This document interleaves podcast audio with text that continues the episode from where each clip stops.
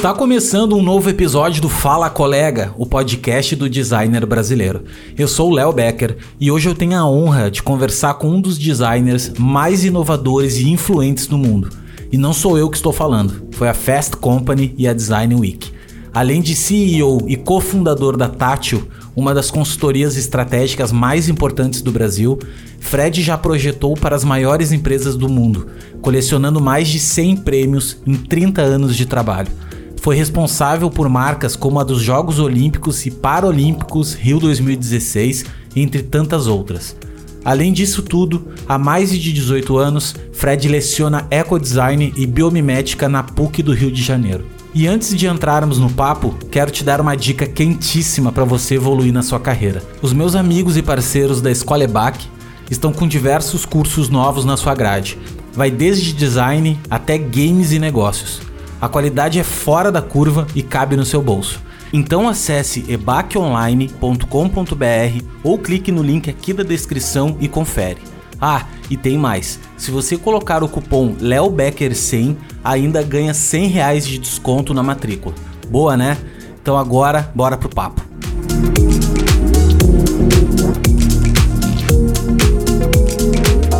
Fred, seja muito bem-vindo ao Fala Colega. Eu não sei nem como começar esse papo, porque eu acho que agora, depois desse episódio, eu posso fechar já o, o podcast, já era, acabou, não preciso convidar mais ninguém. É, mas assim, cara, de verdade, muito obrigado pelo teu tempo. Tu é um cara que, antes, aqui nos bastidores também eu já tava uh, falando um pouquinho, mas eu sou muito teu fã, eu acho que grande parte das pessoas aqui que te conhecem também são teu fã, é muito difícil não ser Uh, tu, tu, tu, lidera há muitos anos, cara, uma empresa incrível que é a Tátil, que nos deu tantos, tantos alegrias já né, no design e continua dando, continua ensinando a gente o que, que é branding, como fazer isso de uma forma sustentável, isso a gente vai falar muito. Tem, tu é um cara que tem uma, tem uma visão de design ímpar, né? Não é à toa que tu foi escolhido entre os 100, 100 profissionais mais criativos do, do mundo, né, cara? Então não é à toa, realmente esse, esse essa escolha. E eu queria trocar uma ideia contigo aqui, cara, para te ouvir mesmo, assim, sabe? Tu é um cara que quando a gente escuta falar, é, nos dá, é aquelas poucas poucas não, né? Tem, tem bastante pessoas, mas tu é uma das poucas pessoas que quando a gente vê, ou, ouve falar, uh, ouvir falar sobre design, te dá uma vontade de continuar na profissão e te dá aquele tesão de pensar, puta, meu, é isso que eu curto fazer, e, e, e uhum. foge daquela daquele âmbito apenas estético, né? Apenas daquela casca, né, cara? A gente entende design como um modo de pensar, um modo de agir e tudo mais. Então, cara, muito obrigado. Eu não vou me estender muito aqui porque eu quero poder te ouvir o máximo possível. Eu queria só que tu te apresentasse um pouquinho, Fred, assim, uh, para as pessoas que estão aqui de repente não te conheça. E é isso, irmão. Então, muito obrigado mais uma vez. Legal. E o microfone aí tá, tá contigo. Legal, Léo. Obrigado pelo convite, prazer estar aqui.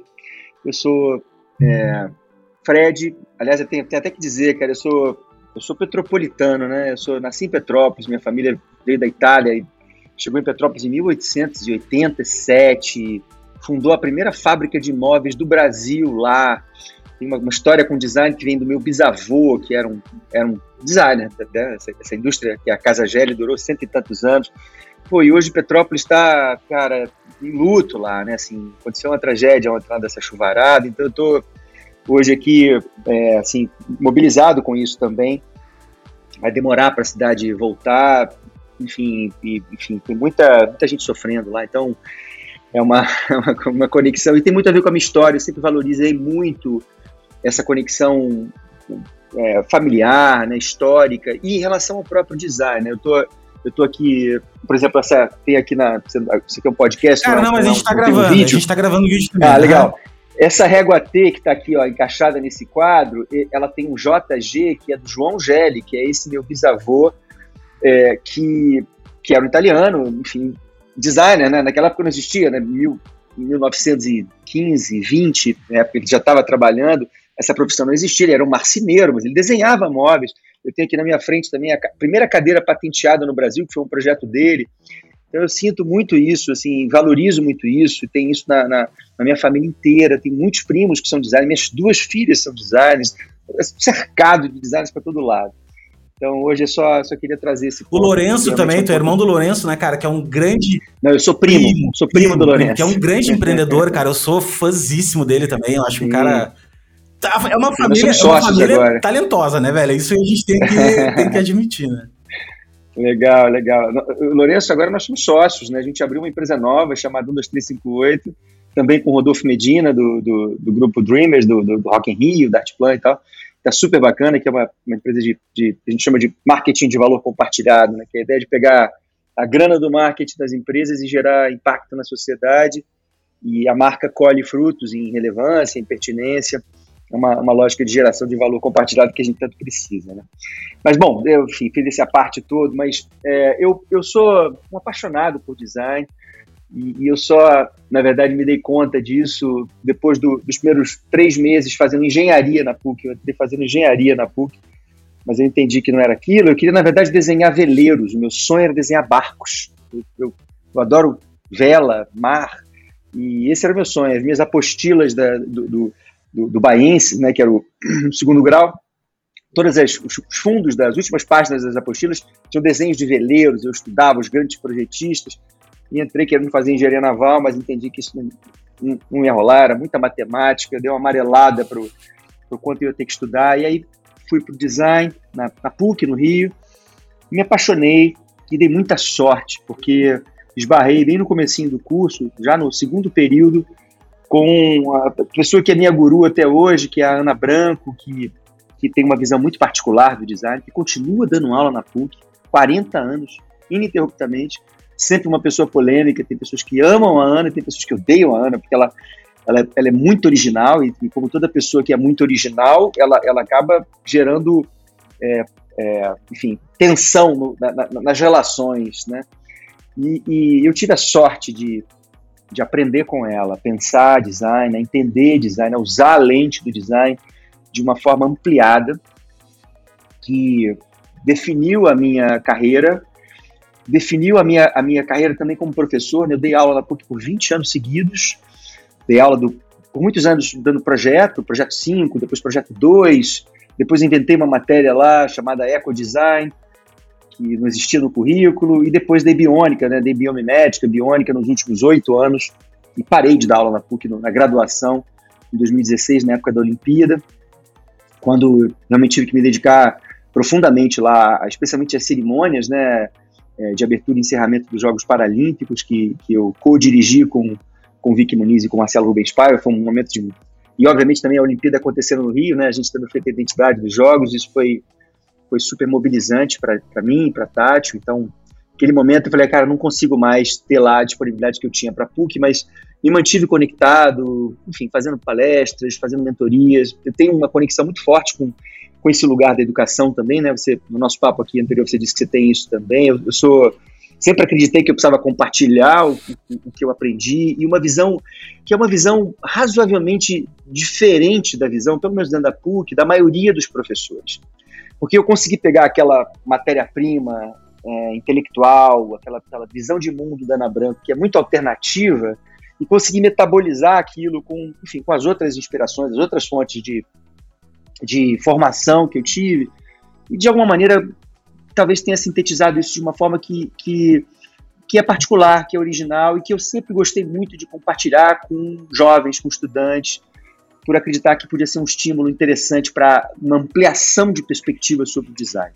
Né? Então, mais do que simplesmente ficar colocando mais objetos no mundo, mais cadeiras, mais luminárias, né? ou, sei lá, mais soluções gráficas. Né? Sempre, sempre acreditei que o design é uma, é uma, uma ferramenta, uma lente que tem um poder gigantesco de estabelecer novas conexões, criar pontes entre saberes, né? entre ideias, e, não é à toa que a gente está tão conectados à inovação, né? Porque inovar nada mais é do que estabelecer novas conexões, né? conectar o que não foi conectado.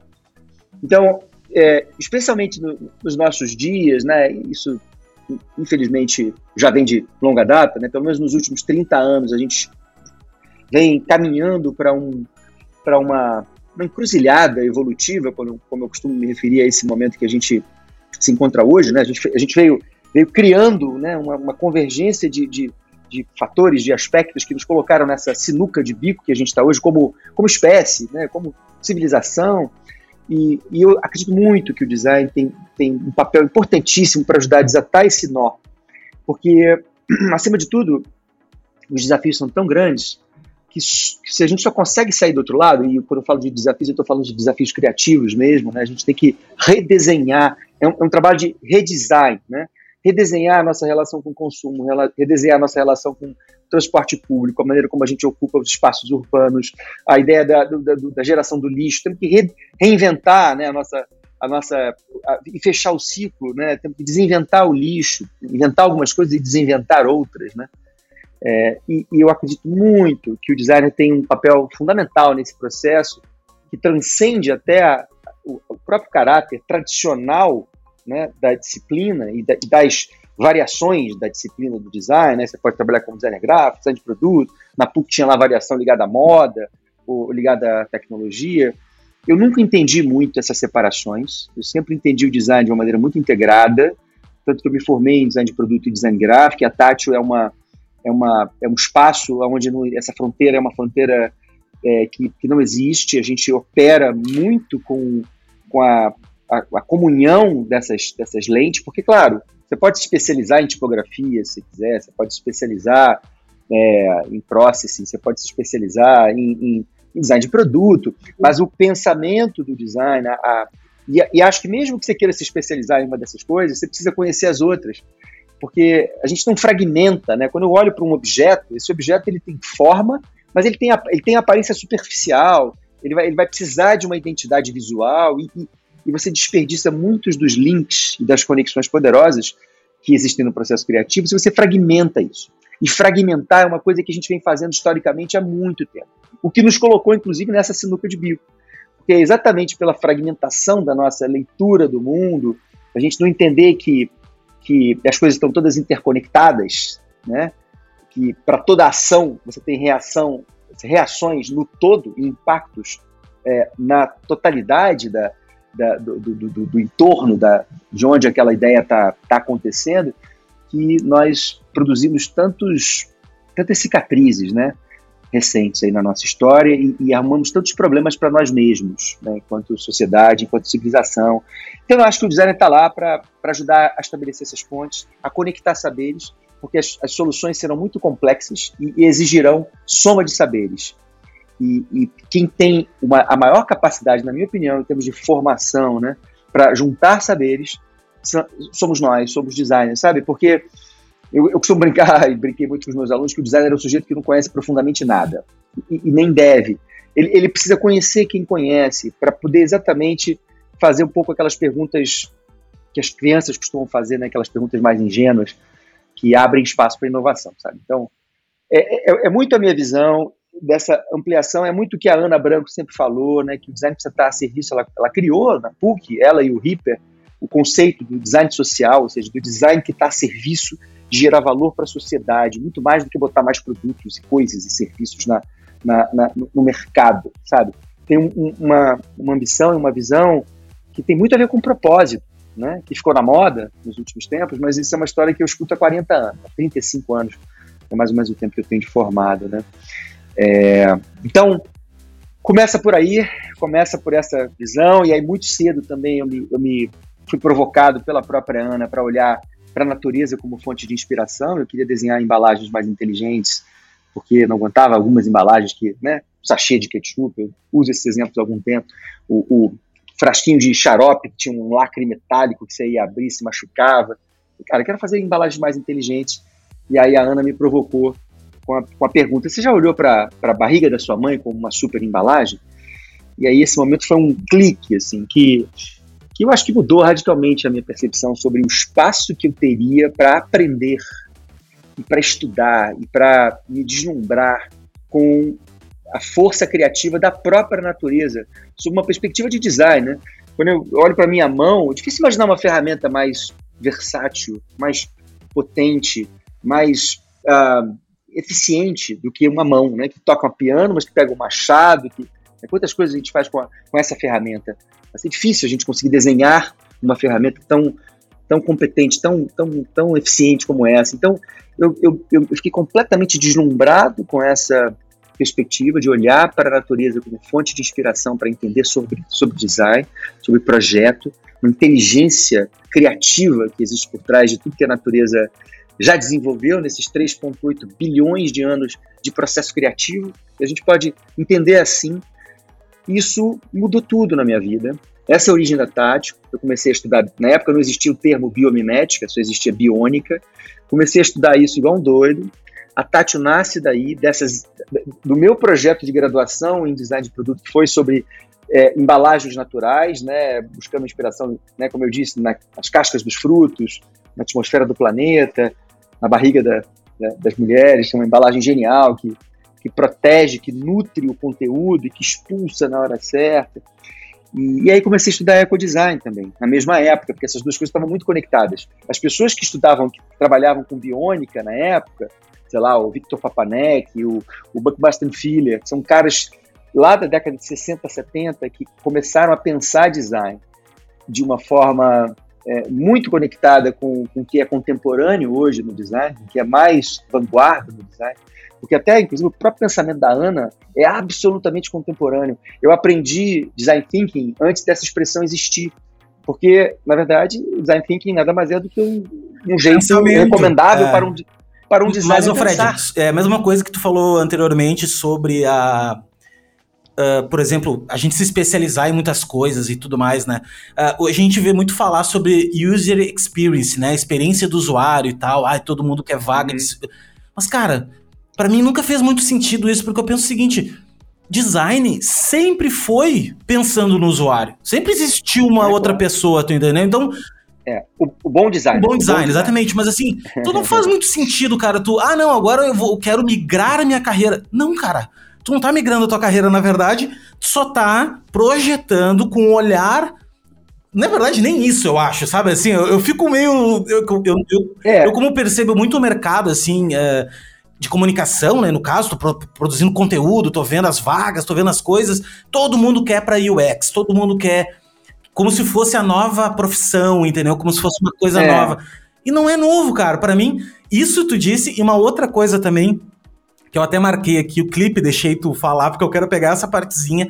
No dia do designer, tu fez, falou isso e para mim ficou muito claro que eu sou um cara muito multidisciplinar por ser curioso. Sempre gostei, sempre gostei de tudo. Uhum. E isso eu sofri muitos anos da minha vida, porque eu ficava pensando assim, putz, cara, tem tanto cara bom de marca, tem tanto cara bom disso, tem tanto cara. E eu nunca, nunca curti me especializar muito numa coisa, né? E daí tu disse uma coisa nesse dia, tu fez um stories e gravou e falando assim: exatamente isso que tu comentou agora de novo. Que um designer, cara, ele é o cara que não manja muito de uma coisa, ele manja um pouco de um monte. Porque ele é o cara que uhum. vai conseguir olhar para aquilo tudo e vai dizer: olha só, velho, vamos, vamos aqui chamar um cara para isso, vamos aqui. Isso. E conecta, né? Conecta os caras. Então, duas coisas que eu só queria levantar assim. Legal. É, assim, nada contra o especialista, tá? Eu acho que no nosso, no nosso mundo existem os especialistas, é fundamental. A gente trabalha com um monte de designers especialistas. Tem lá o, sei lá, o Rodrigo, por exemplo, da Plau, que é o nosso parceiro para desenvolvimento de tipografia fina. Né? Tem o, agora o André Bournier, que fez essa, esse projeto do carnaval, o, o processing né, do, do, do, projeto do carnaval, que é um especialista. Mas, assim, é, é claro, isso é um ponto de vista. Né? Assim, eu acredito Claro, quem tem vocação e quem tem desejo de especializar tem que fazer isso, mas que existe um espaço muito potente e um espaço muito conectado com essa demanda macro, global que existe hoje por inovação, por transformação, por redesign da nossa relação com recursos, que exige generalistas. E foi exatamente pelo fato da gente ter se especializado demais enquanto profissionais, né? Você tem lá o, na medicina é impressionante, tem um cara que só entende de pescoço. Né? Ele, não, ele não pensa para cima nem para baixo, ele só entende pescoço. Né? Então a gente, a gente é, tem o um pensamento cartesiano, a gente fragmenta tudo. E aí falta exatamente a percepção holística. E é na percepção holística que estão as soluções, porque meu pescoço não existe sozinho. Ele é do existe resto, o clínico né? geral, né, cara? Acho que o clínico geral é o cara mais. Exato. Mas é, é incrível, porque os clínicos gerais foram ficando mais raros exatamente por essa, por essa obsessão, e, e é até compreensível, tá, cara? Porque A gente, a gente, a gente tem tanta coisa para aprender que só se especializando. É, isso é, é, é, compreensível, né? O, o território do, do, do, conhecimento é tão vasto que a gente precisou fragmentar em um monte de terreninhos e as pessoas foram estudando meio que do centro para fora essas áreas, sei lá, a física. Aí tinha um outro cara do lado que é a metafísica. Só que o que está acontecendo agora é que as fronteiras desses terreninhos estão se misturando. Porque, na verdade, o universo não é fragmentado. A realidade, né, é, é, ela é totalmente interconectada, interdependente. Quando a gente olha para a natureza, de um modo geral, né, que é essa inspiração infinita, está tudo interconectado. Então, se eu quero resolver de fato um problema, se eu quero propor de fato uma solução que vai ser efetiva e que vai fazer a diferença, eu preciso entender essa interconexão. Eu preciso entender que está tudo ligado. E aí eu preciso ter uma visão holística.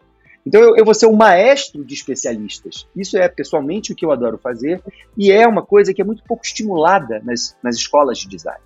Esse tipo de formação.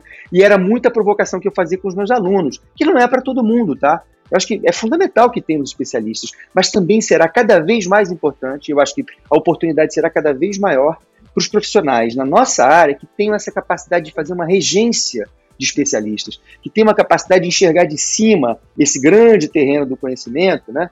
E se aí ele não pode ser especialista em nada, porque ele não cabe na vida de ninguém, né? Talvez só não dá 20 da vida. Eu ia falar dele, né? eu ia falar dele que pô, o cara conseguia jogar nas 11. Sim, sim. Mas isso é raro, né? São os poucos gênios da, da história da humanidade.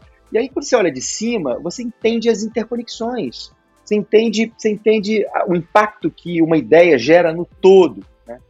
Mas enfim, então isso é, isso é, é, uma, é uma pira que eu tenho aqui de, de estimular isso. Eu fiz muito isso é, com os meus alunos, fiz isso, ajudei talvez as minhas filhas também, na formação das minhas filhas, que fizeram design na PUC também, até com alguns dos meus professores, né, que foram meus professores na, na época do meu curso, mas que ainda estavam muitos deles parados lá atrás, sabe? Ficavam dizendo, não, isso não é design, não, isso não é design, isso não é design. Não, isso, isso é uma besteira, né? Porque o design é exatamente essa, essa lente que você coloca em que você entende sobre as interações das coisas. E a história do, do User experience, experience, que você falou tem muito a ver com, com o lugar de colocar tônica em coisas, né? Ou seja, agora eu acho que a gente se deu conta de que os usuários, como a gente se refere às pessoas, também tem essas denominações Sim. que eu detesto, né? cliente, usuário, é, consumidor. Isso. Consumidor é horrível. Isso. Né? Consumidor parece estar restringindo a existência parece do cara. Parece que o cara está né? sugando, né? Tá é, sugando. Ele é um cupim. Isso. Ele é um cupim, né? A gente tem que ser, na verdade, eu, costumo brincar na Tati, a gente não usa a palavra consumidor, a gente fala de desfrutadores. Eu quero desfrutar do, de, um, de, um, de, um, produto, de um serviço. Eu não quero consumir, né? Consumir cada vez é menos interessante, né? Na, na perspectiva de futuro. Então, é, basicamente, eu acho que é, é, fundamental que a gente desmonte essas fronteiras e que a gente pense o design como essa ferramenta super conectada com o futuro, onde a gente vai sim ter tônicas, né? a gente vai precisar colocar é, é, é foco em, em algumas das, das, das, questões centrais para que a gente consiga ter soluções transformadoras. A gente não pode mais só ter inovação incremental, a gente tem que ter inovação disruptiva. A mudança precisa ser radical. Então, tipo assim, o carro elétrico não vai resolver porque continua sendo uma, uma, coisa de. O que, que, resolve é o serviço, onde você não é mais um feliz proprietário, você não está consumindo um carro, está desfrutando de um meio de transporte que vai te levar de um ponto ao outro e que vai ser 100% utilizado, né, e não ficar 90% do tempo na garagem, que é muito do, do nosso pensamento anterior. Total. Então, acho que tem um belo desafio aí pela frente para as pessoas que entendam e que se sintam atraídos por essa perspectiva do design, de um, de um, de um regente, de um de uma pessoa que tem essa visão holística, que consegue ficar no, no, numa, numa, posição de, de, de, entendimento realmente do todo.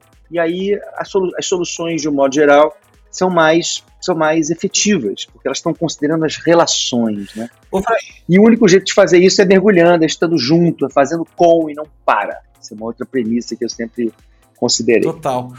Mas desculpa. Fred, não, olha só, uh, deixa eu te falar uma coisa. Quando tu tava lá 20, 30 anos atrás e tu falava de biomimética, tu falava de coisas eco, tu era um pouco hippie, eu acredito eu, né? Porque naquela época falar disso Total. era uma coisa uh, bem diferente. Só que agora tu tá muito a favor do vento. Porque é, mudou, né? Mudou tudo. Eu acho que o planeta chegou a um ponto que não tem mais o que se fazer. Eu fiz um projeto, um pequenininho projeto com a Coca-Cola alguns anos atrás. Eles têm dentro da Coca-Cola um projeto chamado é, Recicle, não, é coletivo, coletivo Coca-Cola, que eles ajudam algumas centros de catadores com equipamentos e tudo, e a gente fez um trabalho audiovisual lá dentro de um local. Naquele momento que eu fui dentro de, uma, de um lugar de catadores, desse centro de, de, de, triagem, eu percebi ali caiu uma, uma. Assim, eu fiquei assustado com a quantidade de resíduo que a gente gera, né? É, assim, é, é uma. Não é nem lixo, né? Eles chamam de resíduo é alarmante. E toda vez que eu vou passar um café, que eu compro uma caixinha de café e eu, a, café, a, a caixinha tá nova, eu tiro ela, eu amasso a caixinha e boto fora. Eu penso assim, cara, olha isso, sim, sabe? Olha, olha que, que coisa fora da realidade isso, né? Não tem cabimento isso, cara. Tu tem uma. Nós, nós temos que repensar isso, a gente tem que dar um jeito, né? Mas assim, a pergunta nem é essa, a questão é como é que tu te sente hoje, como é que tu vê a relação hoje essa tua relação de, de, estar do lado certo, vamos dizer assim, né? Tu já estava lá atrás, tu teve a visão lá atrás de que lá atrás tu não era tão reconhecido, né? De repente tu bateu muito cabeça, de repente tu chegava nas empresas e as empresas diziam para ti, cara, só um pouquinho, Fred, que eu, os caras estão fazendo aqui acabamento com, com, com ouro aplicado com não sei, né, super tecnologia, e tu quer me que, que eu faça aqui uma embalagem de papel craft, por exemplo, dando um exemplo, né? Como é que tu uhum. enfrentava isso e como é que hoje, estando desse lado de cá, a favor do vento, vamos dizer assim, né? Como tu gosta de, de vela também, tá navegando, né, cara? Tu tá navegando agora num, num mas assim, merecidos, né? Tu, tu, deve ter mastigado muito lá atrás para estar tá aqui nesse momento, né? Então, como é que é essa relação? Uhum.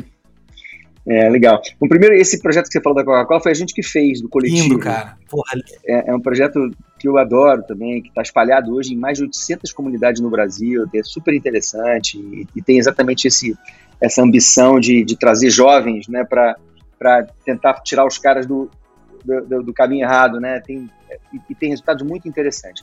Mas, de fato, assim, no início eu era meio um peixe fora d'água, era completamente hippie, é, e era mesmo, assim, tipo, até no, no meu jeito de vestir, de, eu, eu, usava, eu sempre tive cabelo comprido, eu usava, por exemplo, um arco que eu mesmo fiz, porque o arco da minha namorada na época me apertava a cabeça, eu peguei um, um cacho de bananeira, e sabe aquela parte da bananeira sim, que parece uma sim. coisa meio galdiniana? Eu cortei aquele troço, botei, moldei para o formato da minha cabeça, deixei secar e ficou lindaço que você botava no cabelo, assim, penteava o cabelo pra trás. Parecia o Steve Jobs andando, assim, cara, ninguém, ninguém entendia nada, doido. né? É, mas ao mesmo tempo, é, eu era tão apaixonado por aquilo tudo que estava rolando que é, eu, eu, conseguia ter interlocução com. Isso foi uma coisa positiva, é, com pessoas muito. É, que tinham, tinham influência dentro de companhias e tal. Então, mesmo no comecinho da Tátil, e, e, também tinha outra coisa, né? Eu sempre acreditei num lugar, que a gente, você já deve ter ouvido falar isso, né? Que, que uma solução de baixo impacto ambiental, ela não pode prescindir do, de, do impacto sensorial, da, da, poética, da estética. Né? Eu, eu, acredito muito na conciliação entre o eco e, e, e o, e, a, e, o sensorial. Né? Então a gente fala até do, da história do design feeling, né? a gente criou essa expressão do design feeling, né? meio que também para ser uma, um contraponto do design thinking, que é muito cabeça, que é muito processual. Não dá para a gente abrir mão da poética, da estética, nós somos seres que precisamos disso. Então, a, é a história do ecossex, né? ao invés de ser eco-chato, ecossex. Então, no início da Tátil, e, e a Tátil começou assim, né, dentro da PUC, ainda no segundo ano de faculdade, é, desenhando pastas e, e, produtos, embalagens de papelão ondulado reciclado, que era um material que as pessoas só usavam para embalar coisas em mudança, mas muito inspirado na, na, na biomimética, nas soluções de minimação, né, eram as coisas todas de encaixe, sem cola, para poderem ser desmontadas e recicladas com facilidade mas tinha uma estética muito, muito potente. Então, a gente começou a ter um certo sucesso e, e, muitas vezes era só pela estética, as pessoas não entendiam a profundidade da, da, proposição, né? E eu realmente ouvi muita coisa quando eu vinha com o discurso do, do, do, eco, dizendo, gente, pô, isso aqui é uma embalagem feita a partir de lixo. E o cara, mas eu não quero ter o meu produto dentro de uma embalagem feita a partir de lixo, você tá doido, garoto? Né? Mas, mas as pessoas compravam porque tinha um design muito original, e, e, isso era muito legal também, sabe? Porque isso, isso tem a ver com o que a gente acredita hoje. Quando eu trabalho para a Natura hoje, desenhando, sei lá, a gente trabalha 22 anos ininterruptos para a Natura, a gente continua com o mesmo pensamento que a gente tinha lá atrás. Isso é uma coisa muito interessante, porque a evolução, e aí até foi uma coisa curiosa, eu sou muito amigo da Adélia Borges, que você certamente conhece, né, que é uma das figuras mais inspiradoras aí do design brasileiro, uma super pensadora do design. Ela acompanha a gente desde o início. Ela deu uma matéria para Tati em 1990, naquela revista que ela dirigia, que chamava Design Interiores. E, e algum tempo atrás, quando ela foi fazer lá um. A gente foi, foi um dos, dos personagens daquele, daquela série que ela fez do Designers Brasileiros e tal. E a gente sempre teve em contato, e ela teve na Tati, e ela falou: Fred, é incrível. Quando eu entro aqui na Tati hoje, sei lá, com 120 pessoas, eu, eu enxergo aquela mesma energia que existia lá atrás, quando a Tati tinha um ano, né? Isso 30 anos depois. Então, de alguma forma, e eu não sei te explicar como não, tá? Assim, não é uma coisa que foi planejada. A gente conseguiu preservar uma, uma visão, uma energia, uma maneira de trabalhar, crenças, princípios, princípios criativos, inclusive. Eu tenho os princípios criativos da Tati hoje, a gente desenhou, eu escrevi num, num, num, livrinho que eu, que eu tenho hoje, inclusive até uns exemplares físicos, em 92 para Rio 92, quando teve. A gente escreveu alguns princípios criativos, que era, por exemplo, trabalhar muito para chegar no muito simples, é, respeitar o desejo que os materiais têm por determinadas formas, não contrariando esse desejo, porque quando você contraria o desejo de um material, ele reage, surgem os vincos, as trincas, você não sabe por quê, é porque você não está fazendo a leitura do material, né? você não está ali envolvido de fato com ele. Enfim, princípios básicos, né? Entender que, a, que o fechamento do ciclo, isso em 92, tá? Que fechamento do ciclo não, não é só para quando você está trabalhando para garantir que a, que a coisa volte, isso não tem simplesmente uma intenção de estar de, de, de, de tá, é, é, ecologicamente correto, né? Assim, você está no sentido de reduzir. Não, você está você tá trazendo poesia e está se aproximando das soluções da própria natureza. O lixo não existe na natureza, né? Ou seja, todo, todo resíduo é recurso para alguém. E é assim que a gente tem que pensar. Então, de alguma forma, quando você fala hoje a favor do vento, eu nunca senti que a gente estava contra o vento, porque a gente tinha tanta convicção daquele troço que, que a gente é, contornava o, a rajada contrária com o argumento da beleza, da poética, da estética, e ia meio que comendo pelas beiradas, e quando a gente via, a gente estava dentro, e aí teve uma hora que a coisa começou a virar. Né? É, e a gente deu sorte também, acho que tem uma coisa, uma conjunção muito favorável. Em 93, por exemplo, a Anita Roddick, fundadora do The Body Shop, teve no Brasil, tem 30 anos isso, é, e, e, nos visitou, a gente tinha um amigo em comum, moleque, 20 e poucos anos, e ela adorou as coisas que a gente fazia, ela era, ela, ela, ela sim era super vanguarda, né, no, já, é, na época já tinha 5 mil lojas, e aí contratou a gente, a gente foi para Londres, ficamos lá no quartel-general da The Body Shop, trabalhando, desenhando embalagens, ajudou, a gente ajudou a desenhar a, a, a, loja do Louvre, do carrossel do Louvre na época, e é curioso, porque hoje a gente, amanhã, por exemplo, tem uma reunião com o Roberto Marques, que é o que é o CEO global da Natura Co, que é o cara que está hoje acima do The Body Shop, que não conheceu a Anitta. cara, é, que é engraçado. É, eu falo é, é que tu já tem uma é ah, 92, cara. 92 é. faz muito tempo. Tu falou uma coisa agora que eu anotei aqui que eu achei incrível, que é o seguinte. Não, tu não falou agora, mas eu, eu também anotei, que é que a natureza pensa ciclicamente e a gente pensa linearmente. E é, e é a grande furada do nosso pensamento humano, que a gente acha que é os, total errado, cara, porque tudo, tudo que o, o, Tu falou agora que a natureza ela não produz lixo, ela não produz resíduo. O macaquinho vai lá, come a frutinha, bota fora no chão, no chão nasce outra árvore, a árvore nasce. E assim. Aqui eu, eu moro em Balneário Camboriú, né, cara? E daí tem bem aqui na frente da praia. Adoro também natureza, enfim. Daí estavam com uma briga que não podiam levar os cachorros pra beira da praia, porque não sei o que e tal. Cara, se tu vê como fica a praia quando os turistas e todo mundo vem pra cá, eu tenho medo de levar o meu cachorro lá, porque senão ele pode pegar uma doença, entendeu? Assim. É. O ser humano. Pode crer. O problema são os turistas, turistas, não pode levar os turistas pra praia. E assim, e, não digo turistas, é as pessoas, cara. As pessoas, elas, elas é, claro, geram é. resíduos, assim, de uma maneira muito. Então tá errado, né, cara, esse modo de pensar. Eu é, acho que. Tá muito errado. E a gente é. tá numa fase da vida agora, que tu também falou uma coisa interessante, que é o que, que adianta ter carro elétrico? Se a geração de energia para carregar o carro elétrico ainda não ela não é 100% é. sustentável, né? Não é, então... não é. E a destinação das baterias também de lítio é super complicada. Mas isso aí, cara, é por isso que eu falo do desafio criativo. É um desafio criativo, efetivamente, que a gente tem pela frente. Então, é, é, é, de fato, a gente vai ter que pensar ciclicamente. Não vai dar para continuar, já não dá mais para continuar pensando linearmente. Agora, é complexo de resolver, não é simples. As soluções da natureza levaram bilhões de anos para chegar onde chegaram. Né? Assim, a natureza tem milhões de anos para ajustar um, uma ideia entre um, entre um protótipo e outro, digamos assim. Né? A gente tem, às vezes, semanas. A gente vive de uma maneira muito acelerada e, e a gente tem uma capacidade, uma inteligência é, incrivelmente poderosa. Eu sou, eu sou um entusiasta também do, do sabe? Apesar de reconhecer e ser um crítico de tudo que a gente faz de errado, mas a gente é um bicho muito maluco, é. né? A gente pega terra, a gente pega terra, porque toda a matéria-prima que a gente usa vem da terra, e faz o Hubble. Faz agora o substituto do Hubble, né? Que está lá, que vai enxergar a bilhões de anos de distância no universo. A gente, a gente faz coisas incríveis, né?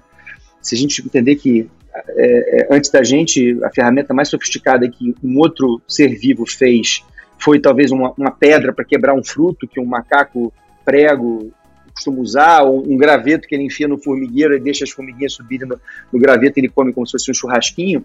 As ferramentas que a gente faz são maravilhosas, tem estação espacial rodando lá em cima agora. Então tem um lugar muito fascinante dessa, dessa espécie. Né? A gente é, é um bicho extremamente criativo, extremamente poderoso, mas a gente é muito imaturo, né? A gente tem muito pouco tempo aqui. A gente chegou outro dia, a gente é uma espécie de 300 mil anos, vai? Não é nada. A tartaruga está aqui há 40 milhões de anos, o tubarão está há 150 milhões de anos. Então, é uma questão de imaturidade. Então, tem muito, temos muito o que fazer, temos muito o que aprender e temos muito o que inventar para sairmos da encrenca em que a gente se meteu. E a gente meteu a gente e meteu o planeta meteu inteiro. Mundo, mas, é. Isso... é, mas, mas assim, é, é, doido também pensar isso, né? Porque no fundo o planeta não está nem aí, cara. A natureza tem uma capacidade de regeneração absurda.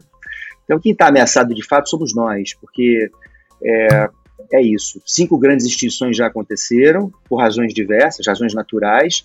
A gente está em vias de uma possível sexta extinção e a gente tem uma responsabilidade grande por ela. E a natureza vai se reinventar, vai se regenerar, mas a gente está ameaçado. E não, eu não acho nem que, assim, no sentido mais, ah, o sapiens vai ser extinto, porque a gente é muito resiliente, né? A gente tem uma capacidade de adaptação incrível, mas a nossa qualidade de vida vai embora, né? A gente agora com uma pandemiazinha, né? Pandemia zona, mas, mas com uma pandemia que é um vírusinho, a gente já perdeu muito da nossa qualidade de vida, a gente não pode mais ir e vir, a gente ficou né, trancado. Não, a gente não conseguiu. Imagina. Cara, morreu, olha a quantidade de gente que morreu, cara, sem, sem a gente conseguir Exatamente. fazer nada, entendeu? Exatamente. Foi importante para a gente diminuir a nossa arrogância também de achar que a tecnologia vai resolver tudo, né? Então, se a gente tiver aí uma tempestade perfeita, sabe? Duas ou três ou quatro coisas acontecendo simultaneamente, a gente vai ficar numa encrenca. Isso, então, assim, a gente não tem como controlar a natureza. O que aconteceu em Petrópolis ontem não adianta ah, botar a culpa nos governos. Claro que os governos precisam ter melhorado. Mas, cara, é uma quantidade de chuva bizarra que cai ali. A natureza é que, de, é que define o que vai acontecer. Então, se acontece uma tsunami, um vulcão entra em erupção, a gente não tem o que fazer. Né? Um vírus se espalha de uma maneira. A gente não tem que fazer. E é importante que a gente entenda isso. Então, não vamos complicar, não vamos botar lenha nessa fogueira. Vamos, vamos na, sobre a nossa perspectiva, o que está no, no nosso domínio, na nossa esfera de, de, de, de, de atuação e de, de impacto, vamos, vamos minimizá-los, né? vamos, vamos reinventar as coisas. E os designers estão aí para isso, sabe? Então, é um, essa é uma visão assim muito. É, que, que, muita gente pilha, né? muitos alunos que eu, que eu tive hoje estão fazendo coisas. Pô, Fred, foi tão importante esse teu aluno que você botou uma, uma, uma, pulga atrás da minha orelha lá que, que mudou a minha vida, que eu fui. É, é uma visão diferente, assim, né? É, é, que, que não é para todo mundo, mas, mas que pode ser para muita gente. Total. E demanda eu acho que não falta. Não, esse tipo cara, tipo é aquele lance sabe? assim, né, Fred, de, de enquanto existir problema, a gente tem trabalho para fazer, cara. Tem, e tem muito problema é. para resolver, né? Deixa eu te perguntar uma coisa, Fred, que coisa. eu achei incrível, assim, na. Falando do case do carnaval. A gente podia falar do case do Rio, mas acho que tu já falou tanto desse case do Rio. Que eu acho que todo mundo conhece, é um case incrível. E, mas o case do carnaval, em especial agora, que acabou de sair, ele, uhum. ele, ele envolve uma coisa que eu gosto muito, que é o design generativo, assim, né? Quando a gente gera algo, a, a parte estética dela, a parte de mancha gráfica, a parte de como se comunica a, a marca, ela é gerada por computador, uma parte dela, ela tem esse, esse acesso né, tecnológico. Uhum, uh, uhum. Como é que tu enxerga isso? Claro que a gente pode falar desse ponto, eu acho que esse, esse foi um ponto de decisão, queria saber em qual momento vocês definiram, cara, olha só, precisamos ir para um lado de movimento e, e, como tu enxerga a tecnologia na nossa na nossa profissão, porque a gente está uhum. num momento agora que, cara, ainda bem, né? Eu acho que a, a, a inteligência artificial, machine learning, tá aí para nos ajudar, tá aí para nos ajudar a, até o papel mais gra, papel mais braçal mesmo, da gente sentar no software, projetar, coisas assim, já está passando por uma super modificação. Como é que tu vê, como é que, como é que vocês levaram essa tecnologia e como é que tu enxerga a tecnologia ao nosso favor, assim, né? Legal. É bom, esse projeto do carnaval, né, acabou de sair, a gente ainda vai botar muita, postar muita coisa, tem um vídeo conceito bem bacana que vai pro ar agora na semana que vem. É, eu, eu, acho que até antes de falar da tecnologia, do high-tech, né, eu queria falar do low-tech, né, e queria falar um pouco de princípio de projeto, porque é, tem muito a ver com o começo da nossa conversa hoje aqui, né? O, o que foi determinante para fazer esse projeto, é, especialmente ter sido muito bem aceito pela, pela comunidade do samba, né? Que, que para mim era o mais difícil, mais desafiador, né? Porque imagina esse briefing, né? Olha, precisamos pensar numa marca para traduzir a força da comunidade do samba, né? Toda aquela energia criativa que está lá, os caras são brilhantes, fazem uma coisa inacreditável, né? E tem muita verdade, tem uma coisa, uma conexão com raiz ali da cultura brasileira, cultura carioca. Então, como é que, como é que tamanho da encrenca, né? E ao mesmo tempo uma super oportunidade. Então, é, acima de tudo, um bom projeto de design, e aí tem, tem, uma frase que eu já falei aqui, ele só de fato acontece, só, só vira realidade se você estiver respeitando, valorizando, se abastecendo, se municiando criativamente da, da, realidade na qual ele irá existir. Isso tem a ver com essa, essa história de nunca fazer nada para ninguém, achando que você sabe o que o outro precisa, que você já tem um entendimento do que será adequado, interessante para aquele cliente ou para aquela, aquela instituição, para aquela marca. Você tem que fazer com especialmente nesse caso, né, que você tem muita energia criativa envolvida, só fazendo com. E, e aí, o que isso significa, a gente ouviu mais de 8 mil pessoas para entender qual era o, o símbolo que, que realmente poderia ter a força né, para ser o ícone, para traduzir a essência do carnaval. A gente conversou profundamente com, com 15 é, personalidades do samba, que desde o Monarco até o Milton Cunha, passando pelo senhor Laíla, né, que foi uma das últimas entrevistas do, do, Laíla, ele faleceu duas semanas depois, é, Anísio Abraão Davi, né, lá o patrono da, da, da Beija-Flor, e muitos outros, para entender o que estava por trás do, da história dessas pessoas, pra, porque aquela história, né? Como a gente não conhece profundamente nada, a gente não conhecia profundamente de carnaval, como a gente não conhecia profundamente de Olimpíada, como a gente não conhecia profundamente de energia para fazer agora Vibra, que a gente fez há pouco tempo, e DASA, e, e Coca-Cola, e as marcas todas, né? o coletivo, né? Você mencionou aqui Coca-Cola coletivo. Em cada projeto, você precisa realmente fazer uma super imersão, você precisa estar junto com as pessoas, precisa respeitar a energia criativa que já existe em cada ambiente desse. Tá?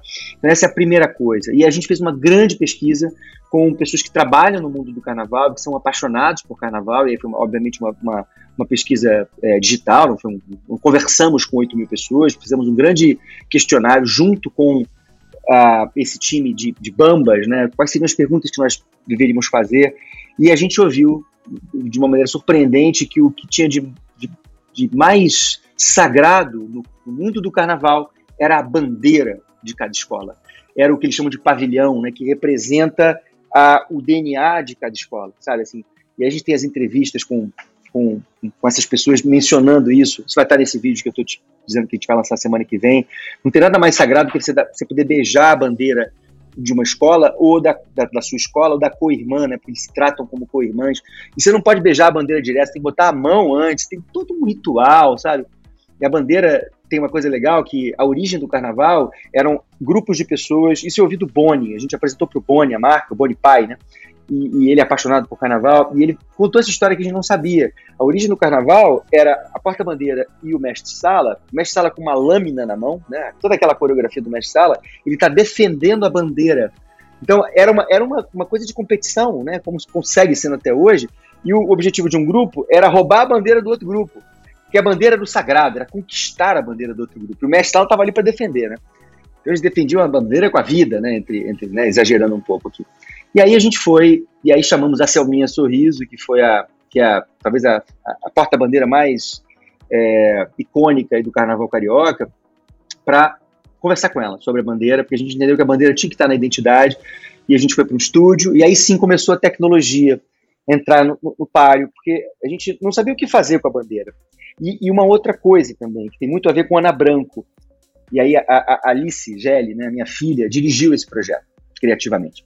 E ela também fez, se formou com a Ana Branca. E, e aí a gente fez uma aposta juntos, que era o seguinte: vamos acreditar no processo. A gente não sabe onde a gente vai dar, mas como a gente está fazendo com, como a gente está respeitando o ambiente, como a gente está é, é, é, selecionando os ingredientes que a gente vai usar nesse projeto com muita atenção, com muita é, pertinência, com muito respeito, a gente, a, gente, a gente vai sair do outro lado, mesmo sem saber onde a gente vai dar, né? E não é fácil convencer os meus sócios, né? Sim, eu imagino, assim, eu imagino os dois abraçados pensando assim, cara, mas no fundo é. No fundo dá um medinho, né, Fred? Mesmo sabendo. Dá, é claro assim, não, dá. vai dar, cara. Vai, tu, tu, eu comecei o Gustavo, Gustavo, né, meu sócio, né, que é o CFO da empresa, olha, libera uma grana aqui que eu tenho que ir para um estúdio com uma equipe enorme para filmar, vou botar sensores na Selminha para filmar. Isso é, é, complexo, né? Mas, cara, dá certo, e a gente já fez muitas vezes isso, e, e, e isso vale a pena, porque Primeiro porque você, quando você parte de um, você inicia um projeto, meio que já sabendo onde você vai chegar, você está restringindo muitas possibilidades, especialmente as possibilidades reais que emergem do processo. Porque a beleza de qualquer projeto está na surpresa que ele pode te oferecer. Porque a, a, quando você tem um processo verdadeiro, profundo, consistente, você é surpreendido pelo que acontece. Você não tem a capacidade de antever o que acontecerá. A gente tinha algumas intuições, né? Tipo, cara, a bandeira podia ser o pincel para escrever Carnaval do Rio, né? E a primeira era Carnaval do Rio, depois a gente foi para o Rio Carnaval, porque funcionaria em qualquer lugar do mundo, né? Rio Carnaval. E, e, e aí levamos a Selminha e começamos a entender se dava para escrever carnaval com a bandeira, aí filmando, tá, né, né, né.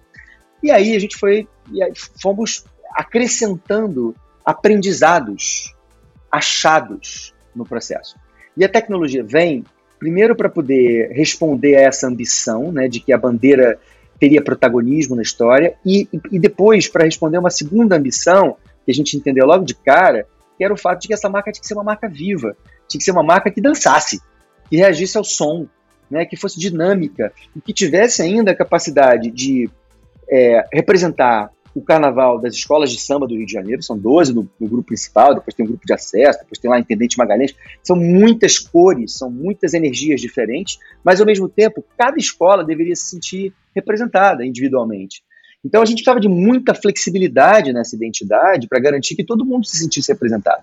Então a tecnologia era fundamental para garantir essa dinâmica, né, tanto de movimento quanto de variações, né? Então a marca, né, a gente criou um, um, grande dashboard. Você tem a marca originalmente dançando, sambando, e aí tem toda uma, uma ideia de que aqueles tracinhos, né, preto e brancos que estão ali são quase como se fossem frames do, do, do mastro da bandeira da Selminha, tá, tá, tá, tá, tá, tá, tá, tá, tá.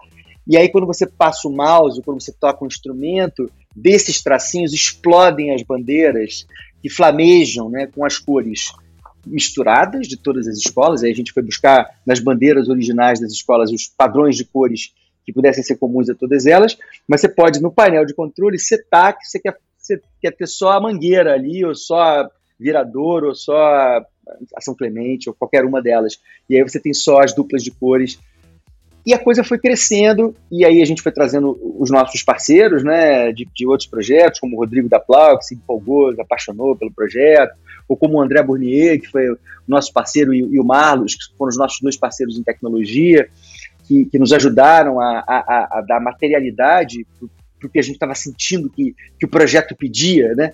Porque é muito isso, né? A tecnologia para mim, ela não é, ela não é, ela não endurece o projeto, ela não, ela não tem, né? Tem essa coisa meio que a gente, em algum momento da, da, nossa evolução da profissão, a gente fala, ah, a tecnologia vai tirar a profissão, uhum. vai acabar com o design, você, você, você, você, cria marcas randomicamente, né? A inteligência artificial cria, cria marcas randomicamente cria marcas ruins, né, randomicamente. Mas e, ela é um desenho, super, né? né, cara? Tu tá falando tudo isso e toda vez eu fiz uma pós-graduação com esse podcast que tu não acredita, assim que hum. eu escuto cada coisa, Imagina. assim, velho. Então, assim, uh, o desenho é uma parte só, velho. Tudo isso que tu falou, cara, essa construção, essa, essa, esse porquê é. daquilo ali, aquilo ali é a marca, isso é a marca. É. É, o desenho é uma consequência. O, o, desenho é uma materialização de um conjunto de ideias. Porque se você não tem ideias recheando o desenho, é um desenho sem alma. É um, é um, é um, corpo sem alma, né? Então, a gente fala muito isso, né, da relação de corpo e alma numa marca, quando você pensa em branding, porque isso foi um projeto de branding, tá? Não foi um projeto de identidade visual. A gente fez toda uma parte estratégica importantíssima, que estruturou o projeto, que dá, que dá exatamente esse caráter do, do, do recheio do corpo, né, da alma, que, que, faz aquele corpo ter, ter, ter a ânima, né, ter, ter, ser vivo. E aí sim ele fica atraente, aí sim ele, ele consegue promover é, é, é, enfim, ressonâncias e interesse nas pessoas, porque você enxerga, e foi muito legal, cara. A gente, agora no lançamento, na, na semana passada, na, na, lá na cidade do eu samba. Eu vi toda a coletiva e tudo.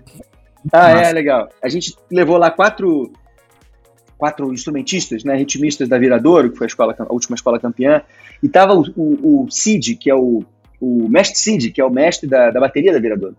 E ele, é ele é todo, assim, um cara magrinho, assim, um senhor elegante pra caramba, assim, todo meio fechado, sabe? E, e, aí, antes da coletiva, a gente foi fazer uns ensaios ali para testar se a coisa estava funcionando, né, e tal. E aí, eu vi, eu vi a expressão dele quando ele tocou e a marca reagiu. Eu vi ele desmontar aquele, aquela figura que estava ali toda séria, meio travada, sabe? E aí eu perguntei, e aí, mestre Cid, o senhor tá enxergando o carnaval aí? Ele, falou, ele fez só assim, sabe? Eu senti que ele... Porque isso aí que é o mais, é o mais importante, cara se, se a comunidade do samba não, não tivesse se sentido representado, por mais incrível que fosse o desenho, por mais incrível que pudesse ser aquela manifestação que a tecnologia permite, não existiria alma no projeto. Essa marca não, não geraria interesse. Pelo menos não um interesse verdadeiro. Até poderia gerar um interesse superficial. Pô, que legal. Sim, sim. Ia sair nos Pô, meios. Que legal. Tal, é. É, podia sair. Ah. Mas assim, hum, a coisa não vinga. Não é uma ideia que vai, que fica. As ideias que ficam, isso eu aprendi com a Ana Branco, são as ideias que, se conectam com as verdades dos ambientes para os quais, com os quais você está projetando, sabe? Isso parece uma coisa meio complicada de entender, mas e tem uma outra frase que eu sempre falei para os meus alunos que é bom falar aqui para reforçar, porque talvez seja uma das frases mais, mais é, sintéticas para mim do, de qualquer processo, tá? Não diria nem só do processo criativo, mas de qualquer relação, que é a seguinte: resultado é proporcional ao envolvimento. Isso é uma equação matemática. Resultado é proporcional ao envolvimento. Quando você se envolve profundamente, o resultado é consequência, ele aparece, ele, ele surge, sabe? Então, o que a gente tem que perseguir nos processos, de um modo geral, isso vale para uma relação também, tá? Com um namorado, com uma namorada, vale para tudo na vida, né? Mas num projeto, mais do que nunca. Você tem que estar tá com o coração na história sabe? Você tem que estar ali com uma sensibilidade, tem que estar ali aberto para ouvir. Escuta é muito importante. A gente tem que desmontar a nossa arrogância de achar que a gente sabe as soluções para os problemas dos outros. A, a, a, energia criativa já existe nos ambientes, nós somos catalisadores, a gente chega para juntar pontas que já estão ali, sabe? A gente vê isso acontecendo em projetos de grandes marcas, projetos globais né, que a gente está envolvido. É incrível. É claro que tem ambientes mais favoráveis do que outros para esse tipo de, de olhar, né? É claro que nem sempre você tem tempo ideal para fazer um projeto com esse nível de envolvimento, mas a gente precisa exercitar, e por isso até eu reforço muito que esse é um espaço sagrado da universidade, você precisa exercitar o seu olhar, e aí, se tiverem estudantes aqui nos ouvindo, eu, eu costumo não estimular estudantes a começarem a fazer estágio desde cedo, sabe? Segundo, só depois do quinto, sexto período, porque você precisa estar inteiro lá para exercitar, malhar o seu cérebro, a sua sensibilidade, no momento em que você está apto para aprender a projetar. Para quando você for para o mundo, você poder usar aquilo que você levou, seis meses fazendo um projeto com um envolvimento profundo, você entendeu essa dinâmica. Quando você tiver duas semanas para fazer um projeto, três semanas, um mês para fazer um projeto, você vai poder fazer uso do que você aprendeu lá nos seis meses. Se você passa batido por esse período, você vai ficar superficial no, no mercado e aí você não vai fazer a diferença, sabe? Então, resultado é proporcional ao envolvimento. Tudo. Total. E, cara, me diz uma coisa, agora tu falou de faculdade, eu queria levantar uma bola. Que é assim, uh, eu também escuto muito isso, assim, as pessoas elas se formam na faculdade e elas saem, vão pro mercado e enfrentam o mercado com uma outra. outros desafios que a faculdade, de repente, não é que peque, mas eu acho que ela dá ênfase a outras coisas. Tu, como foi professor muito tempo, cara, e tu tá muito por dentro disso, como é que tu enxerga essa dinâmica assim do tipo, cara, quando a gente vai pra rua hoje, as pessoas elas dificilmente querem trabalhar para alguém. A grande maioria das pessoas, elas querem abrir um negócio, elas querem empreender, principalmente essa galera mais nova que tem outras outras visões de mercado, ninguém mais quer comprar casa na praia. As pessoas querem, cara, viajar o mundo, elas não estão nem aí para dinheiro, ou outros outras motivações. como é que tu enxerga essa, essa dinâmica da faculdade? Como é que tu vê que, que, que facu as faculdades precisam, se elas já estão fazendo isso, se elas já estão se modernizando nesse ponto, de preparar um pouco também, de repente dar algumas cadeiras, de repente preparar além do projeto, além né, de treinar o cara como um bom projetista, pensar na pensar no profissional também, o cara que vai conseguir vender o seu negócio, vender o seu design, porque eu acho que né, uhum. uma peça importante também isso, assim, como é que tu tu vê essa dinâmica? É. Olha, eu, eu tenho que te confessar, né, que eu sempre achei os cursos de design aquém do que deveriam ser. Sempre muito crítico. Inclusive, eu passei 20 anos na PUC criticando o curso de design da PUC, tá?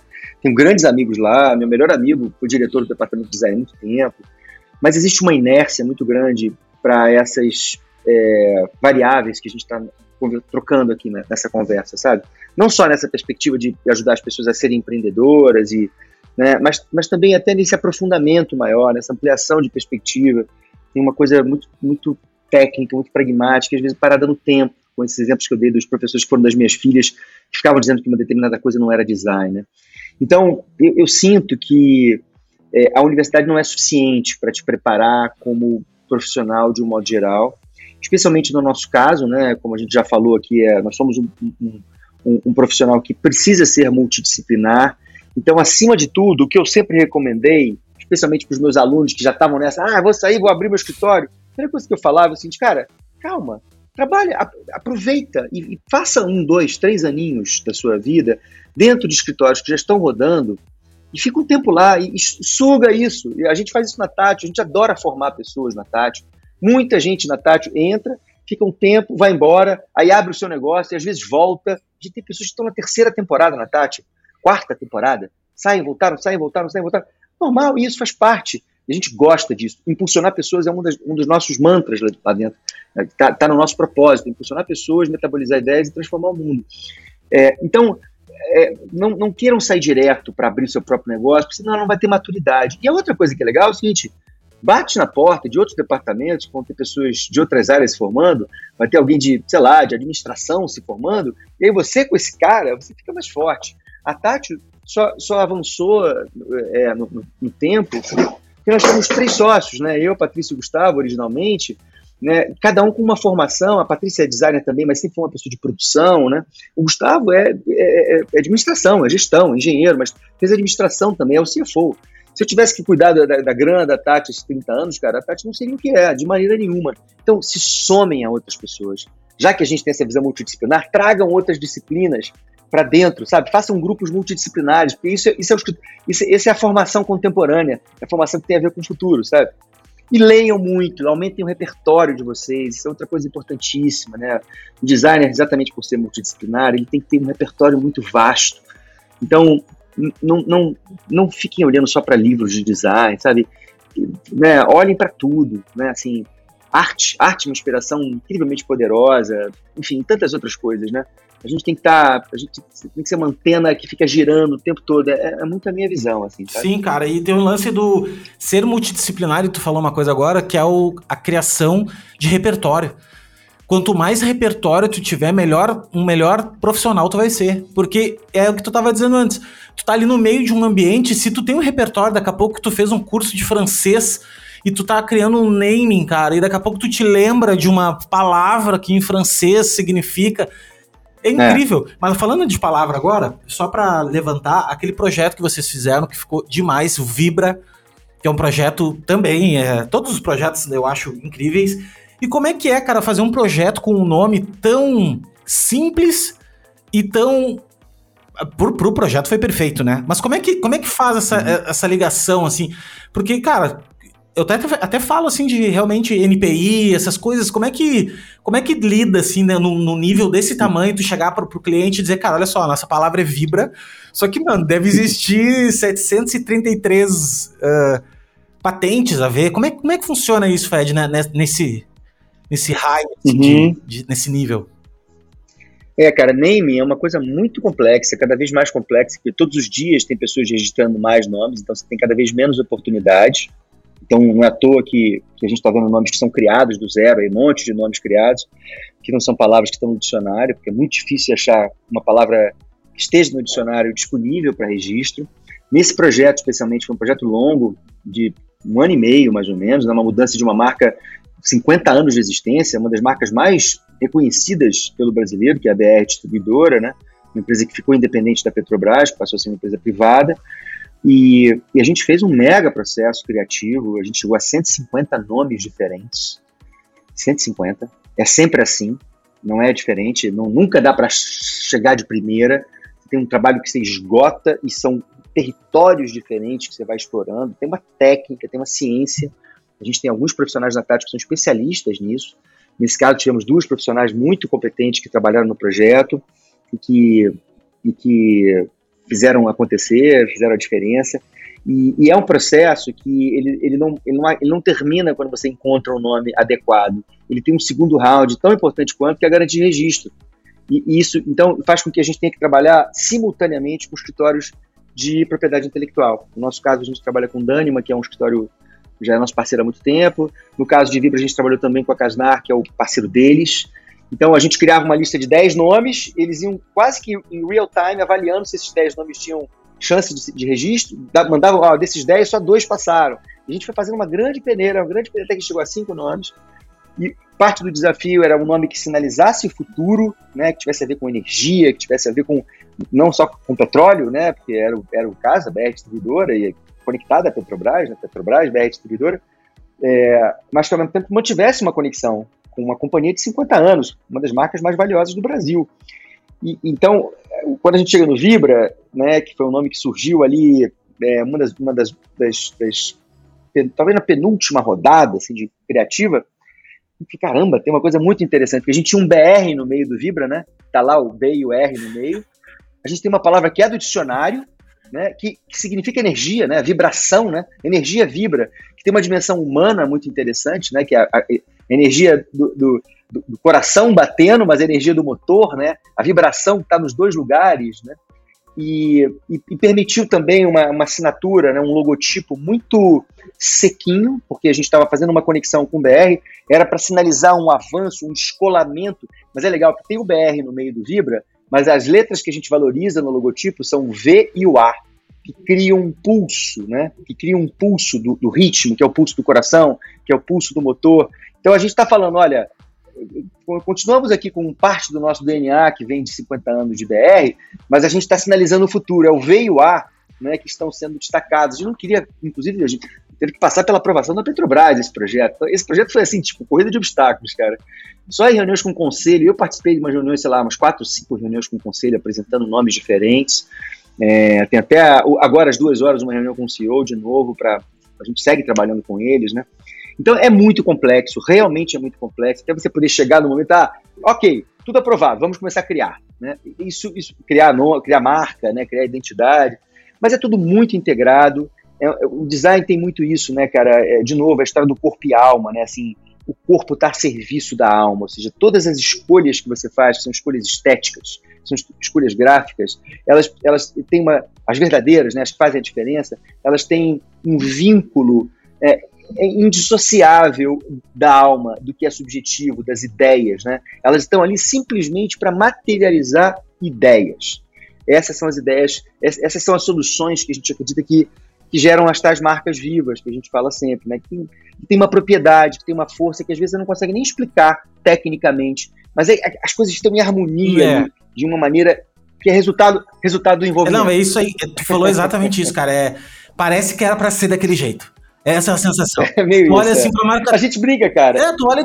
Você sabe que. Não, não poderia ser outra. a gente usava, é. cara.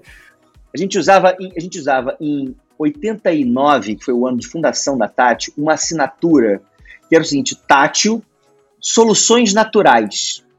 Eu gostava da ideia de perseguir as soluções que a natureza dava. Porque as soluções que a natureza dá é o que você falou, são, são soluções naturais, tinha que ser aquela, entendeu? Então, é claro que a gente não chega nas soluções naturais sempre, né? A gente, mas a gente briga por isso. A gente batalha por, por encontrar a solução precisa, mais adequada. A palavra adequação é uma palavra que vem da biomimética. A natureza só coloca no mundo soluções adequadas. É o pinguim no, Ártico, o camelo no deserto. Pega o camelo e bota no Ártico. E bota o pinguim no deserto, você vê o que acontece. A gente faz isso. A gente esquece dessa, desse, dessa necessidade de vínculo, né?